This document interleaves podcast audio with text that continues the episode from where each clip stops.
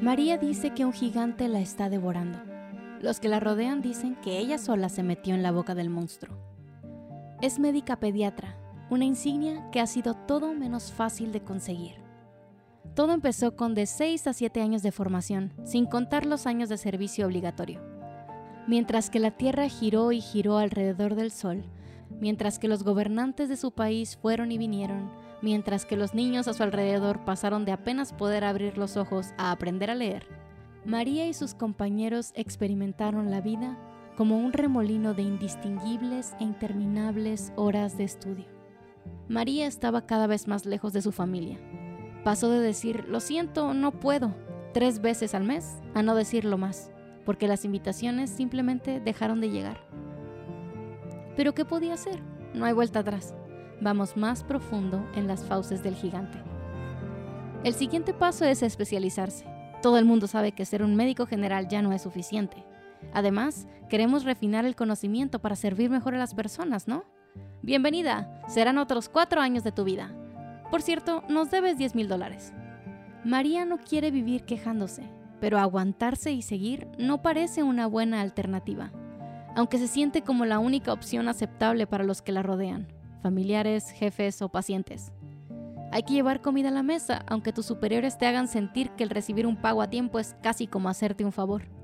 Hay que atender al prójimo con excelencia, aunque el desvío de recursos y el colapso del sistema de salud signifique que solo tienes 20 minutos para ofrecer lo que puedas a cada paciente.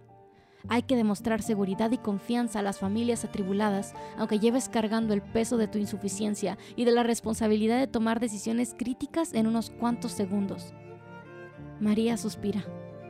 Hay que soportar el hecho de que este trabajo es un péndulo de lágrimas y alegrías. ¿O no?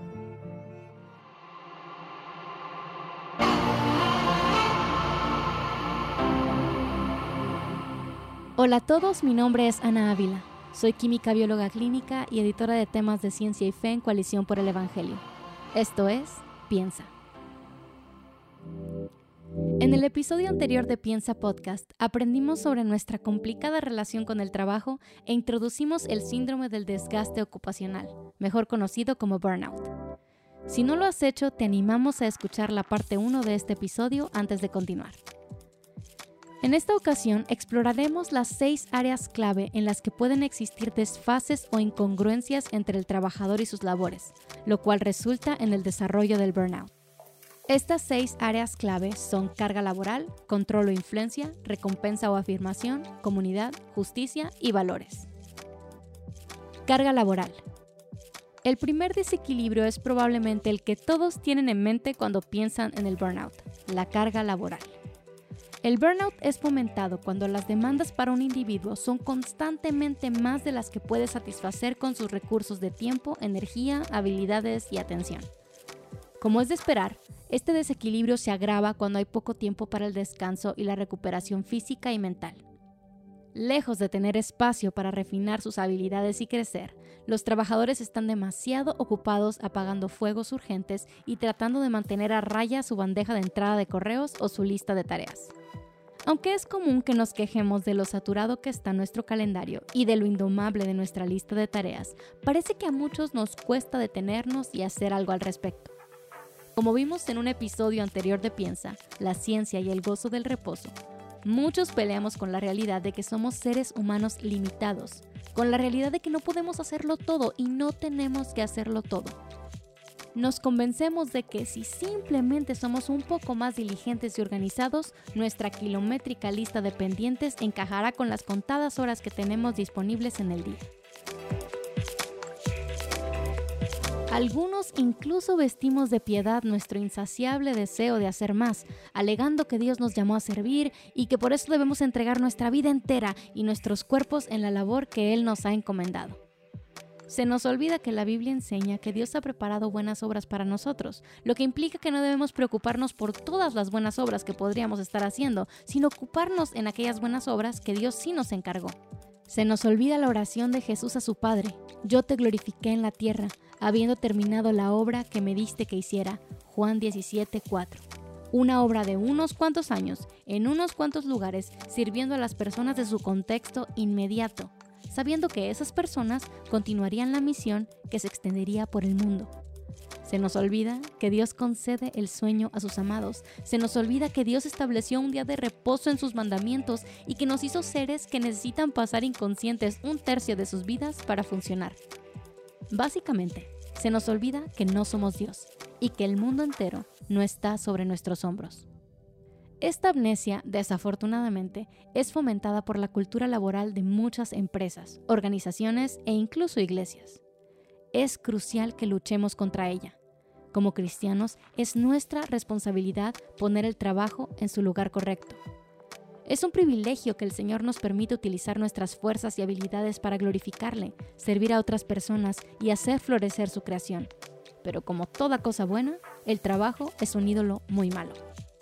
Pero el corazón que busca encontrar su identidad en lo mucho que logra no es el único que fomenta el burnout por una excesiva carga laboral. Existen muchos médicos o maestros, por ejemplo, que desearían tener una carga más manejable, pero las deficiencias del sistema de salud y el sistema educativo, aunadas a situaciones extraordinarias como una pandemia, no lo permiten. No hay respuestas fáciles. Ciertamente hay etapas en las que la carga laboral de un individuo aumenta de manera considerable sin que se pueda hacer mucho al respecto. Pero esto tampoco significa que hay que quedarse de brazos cruzados.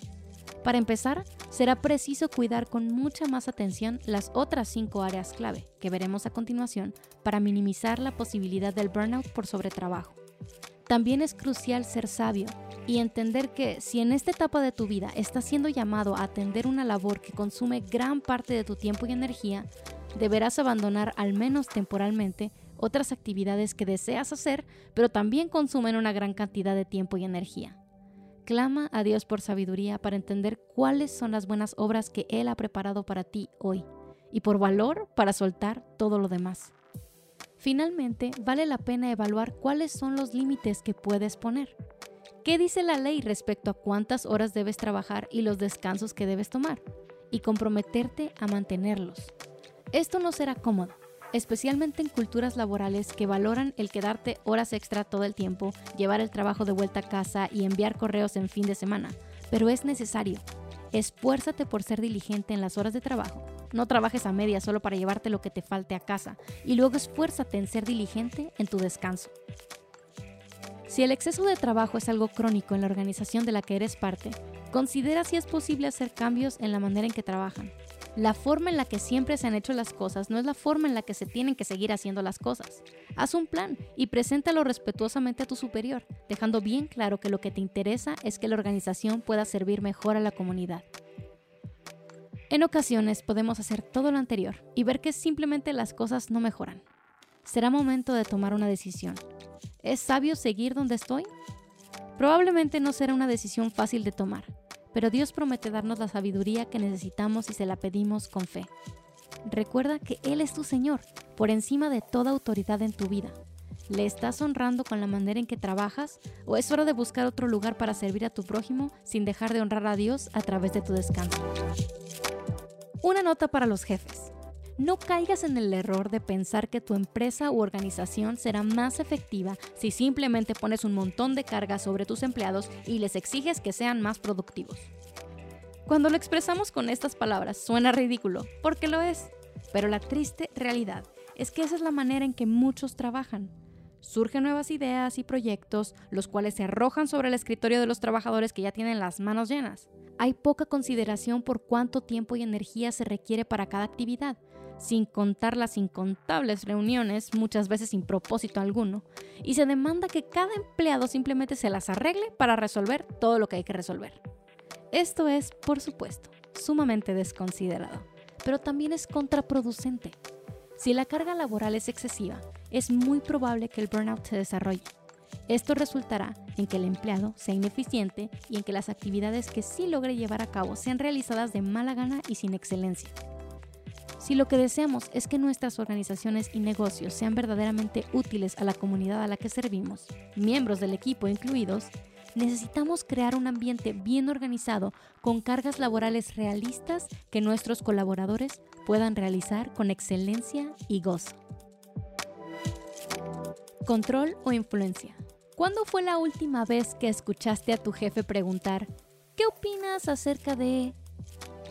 ¿Cuándo fue la última vez que consultaste a tus empleados sobre alguna decisión en tu organización que los impactaría directa o indirectamente? En tu ministerio, ¿estás acostumbrado a simplemente dar órdenes y que todos sigan? ¿O reconoces que eres parte de un cuerpo en el que los hermanos y hermanas tienen dones, talentos e inteligencia que deben ser aprovechados para la edificación de los demás? El sentir que no tenemos ningún tipo de influencia o que nuestra opinión no tiene valor alguno en el lugar donde trabajamos es tierra fértil para el burnout. Por otro lado, como escribe Maslash, cuando los empleados perciben que son capaces de influenciar las decisiones que afectan su trabajo, ejercer autonomía profesional y obtener acceso a los recursos necesarios para hacer su trabajo, es más probable que experimenten engagement laboral. Por supuesto, para alguien en una posición subordinada, Intentar ejercer influencia y dar a conocer su opinión puede ser muy difícil. Por esta razón es crucial que las personas en posición de autoridad dejen claro que los miembros de su equipo tienen libertad para expresar sus opiniones y necesidades. Los líderes también deben indicar cuáles son los medios y las formas para expresar sus inquietudes de manera apropiada. Por otro lado, Debemos reconocer que guardar silencio suele ser más cómodo para algunos de los empleados y voluntarios, incluso cuando existen los medios para comunicar algún problema. Muchos de nosotros preferimos silenciarnos para evitar llamar la atención, por temor al hombre, por deseo de agradar a todo el mundo o con el afán de proteger nuestra reputación. Aunque en teoría tenemos libertad de ejercer influencia y dar a conocer nuestras ideas y opinión, en la práctica el temor nos mantiene callados. Dios en su sabiduría ha puesto personas a la cabeza de nuestros gobiernos, empresas, organizaciones e iglesias. Pero estas autoridades, con todo y el honor que se merecen, no son infalibles ni incuestionables. No somos llamados a seguirlas ciegamente. Es nuestra responsabilidad hablar cuando es tiempo de hablar. Oremos al Señor por sabiduría y ejerzamos influencia para su gloria en los lugares que Él nos ha puesto. Recompensa o afirmación. En las epístolas del Nuevo Testamento vemos al apóstol Pablo reconociendo la labor de sus colaboradores una y otra y otra vez. Por lo cual, nosotros mismos hablamos con orgullo de ustedes entre las iglesias de Dios, por su perseverancia y fe en medio de todas las persecuciones y aflicciones que soportan, escribió a los tesalonicenses. También exhortó a Filemón diciéndole, Doy gracias a mi Dios siempre, haciendo mención de ti en mis oraciones, porque oigo de tu amor y de la fe que tienes hacia el Señor Jesús y hacia todos los santos. Cada uno de nosotros necesita recordar continuamente que su trabajo tiene valor. El apóstol Pablo también escribió a los Corintios, estén firmes, constantes, abundando siempre en la obra del Señor, sabiendo que su trabajo en el Señor no es en vano.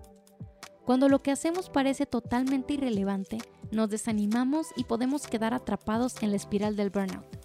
Por otro lado, el ver que nuestros esfuerzos son reconocidos y que están cumpliendo un propósito significativo nos impulsa a seguir trabajando con alegría y eficiencia. Comunidad. Lo que nos trae gran alegría puede también traernos gran dificultad. Sí, estoy hablando de las personas.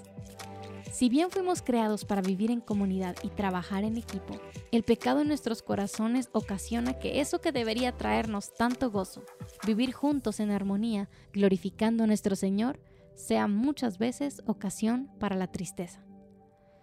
Una de las razones es evidente. No es el objetivo de todos vivir juntos en armonía, glorificando a nuestro Señor. Muchos en nuestras empresas, organizaciones e incluso, aunque sea sumamente triste decirlo, en nuestras iglesias, viven para sí mismos. Lo único que desean es ver satisfechos sus propios intereses. Pero sería sumamente ingenuo y contrario a la Biblia pensar que los conflictos interpersonales solo se dan allá afuera, entre las personas que no conocen a Dios. Los cristianos somos pecadores redimidos, seguimos siendo pecadores. Jesús nos ha librado de la culpa por nuestro pecado y está transformando nuestros corazones, pero es una obra que sigue en proceso. En 1 de Juan 1.8, la escritura nos advierte, si decimos que no tenemos pecado, nos engañamos a nosotros mismos y la verdad no está en nosotros. Es de esperar entonces que surja conflicto cuando los seres humanos pecadores se relacionan entre sí. Entonces, la pregunta no es si habrá conflicto o no en nuestras empresas, organizaciones o iglesias. La pregunta es qué haremos cuando llegue ese conflicto. ¿Estamos listos para enfrentarlo de manera bíblica y productiva? Si procuramos que este sea el caso, estaremos cultivando un espacio en el que las personas puedan cumplir con sus labores de mejor manera, incluso cuando haya desacuerdo entre los miembros del equipo. Si el ambiente de trabajo es uno de apoyo mutuo, donde se promueve la comunicación honesta y los miembros del grupo están verdaderamente interesados en el crecimiento de los demás, las probabilidades de que se desarrolle el burnout disminuyen. Por otro lado, si laboramos en un ambiente en el que los problemas se esconden debajo de la alfombra, donde hay poca confianza y apoyo en las situaciones difíciles, el burnout será más común entre los miembros del equipo. Nosotros no podemos cambiar a las personas. Aunque hagamos nuestra parte y amemos como Jesús nos amó, una relación tiene dos partes y no podemos controlar al otro. Por eso la Biblia nos exhorta que, en cuanto dependa de nosotros, debemos estar en paz con todos. Hagamos lo que nos corresponde para promover la comunicación, el perdón y la colaboración entre los que nos rodean, pero descansemos en que la paz definitiva no depende de nosotros.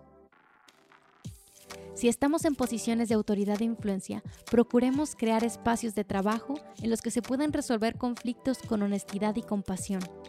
Aunque sea incómodo traer los problemas a la luz, nunca será mejor dejarlos crecer en la oscuridad. Justicia. Algunos en posición de autoridad se ven tentados a dejar bien claro que son los jefes a través de la aspereza. En lugar de amar a otros, usan a otros. En lugar de mirar a todos como seres dignos de respeto, hacen acepción de personas. En lugar de procurar la equidad cuando hay que tomar decisiones, eligen favoritos y desprecian al resto. La doctora Maslash escribe que es probable que el cinismo, enojo y hostilidad aumente cuando las personas sienten que no son tratadas con el respeto apropiado. ¿Sorprende que todo esto promueva el burnout? Valores. El último desequilibrio entre el individuo y su trabajo es el de los valores. ¿Lo que hacemos corresponde con lo que creemos? Si no es así, las probabilidades de burnout incrementan.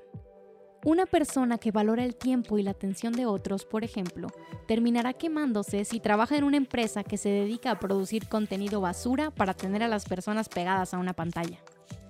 Alguien que valora el pasar tiempo uno a uno con las personas para disipularlas terminará quemándose si es miembro de un equipo que pasa todo el tiempo armando eventos para la iglesia.